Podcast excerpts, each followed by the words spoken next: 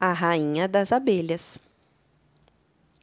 Certa vez, dois filhos do rei saíram em busca de aventuras e se entregaram a uma vida tão desregrada e sem sentido que nem se lembravam de voltar para casa. O mais moço, que era chamado de Bobo, saiu à procura dos seus irmãos. Quando finalmente os achou, eles tiraram sarro dele, só porque ele era ingênuo e queria crescer na vida. E seus irmãos eram muito espertos e queriam fazer tudo sem esforço, e até trapaceavam. Os três puseram-se a caminho juntos e chegaram a um formigueiro. Os dois irmãos mais velhos quiseram remexer no formigueiro, só para ver as formigas fugirem alvoroçadas e carregando os próprios ovos. Mas o bobo lhes disse: Deixem os bichinhos em paz. Eu não suporto que vocês lhes façam mal. Então eles continuaram andando e chegaram a um lago onde nadavam muitos, muitos patos. Os dois irmãos mais velhos queriam pegar alguns patos para assar, mas o bobo não deixou e disse: Deixem os bichinhos em paz. Eu não suporto que eles sejam mortos ou maltratados. Por fim, chegaram a uma colmeia, onde havia tanto, mas tanto mel que escorria pelo tronco da árvore. Os dois quiseram acender fogo embaixo da árvore para sufocar as abelhas e assim poder tirar o mel. Mas o bobo tornou a impedir, dizendo: Deixem os bichinhos em paz.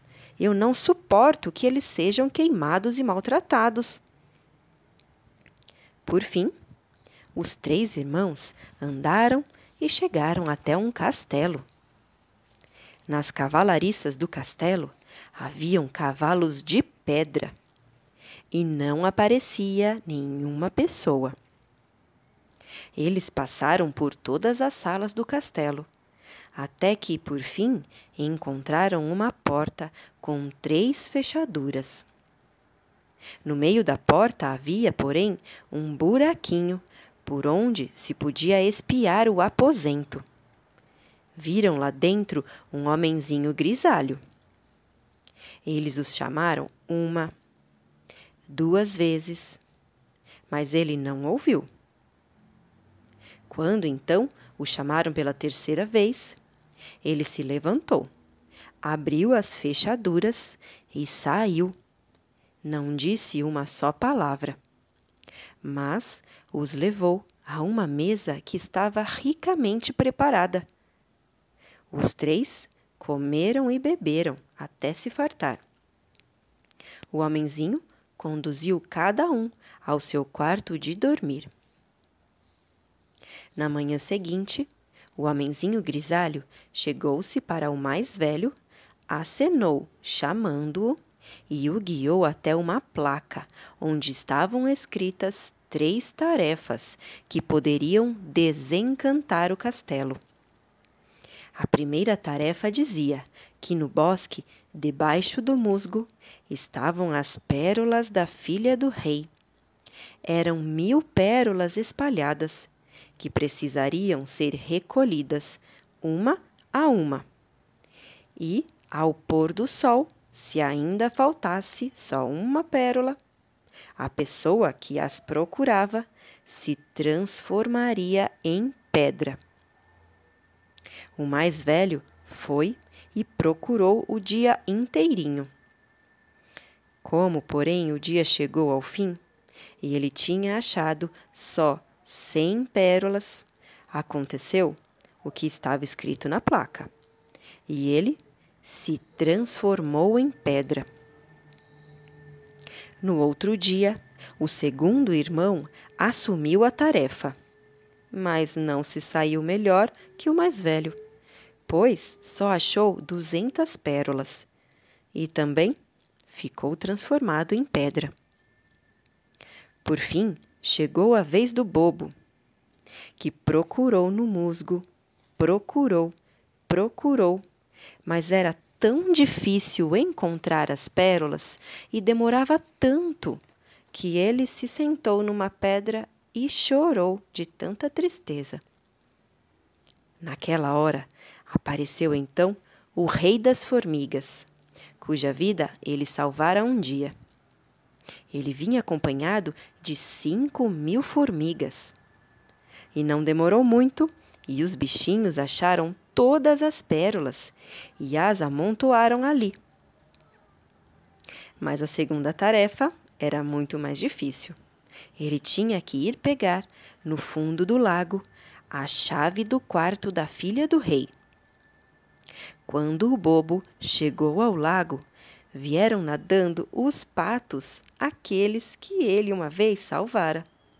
Eles mergulharam e pegaram a chave lá do fundo. A terceira tarefa era ainda mais difícil, pois das três filhas do rei que estavam dormindo, ele deveria escolher a melhor, a que tinha o coração mais brilhante e puro. Mas elas eram, porém, completamente iguais, não tendo nada que as distinguisse uma da outra, a não ser, porém, que elas haviam comido, antes de dormir, três doces diferentes. A mais velha comeu um torrão de açúcar. A segunda comeu um pouco de melado. E a terceira comeu uma colherada de mel. Então, nessa mesma hora, chegou a rainha das abelhas, que o bobo havia protegido do fogo, e foi provando da boca de todas as três. E por fim, ficou pousada na boca da que havia comido o mel. E assim o bobo reconheceu qual era a filha do rei da qual seu coração pertencia. E com isso o feitiço se desfez. Tudo no castelo despertou daquele sono profundo. E quem tinha virado pedra retomou sua forma. O bobo se casou com a terceira filha do rei, a que tinha um coração brilhante. E depois que o pai dela morreu, ele ficou sendo o rei. Seus irmãos se casaram com as outras duas irmãs. E todos viveram felizes no reino. Bem assim? E fim.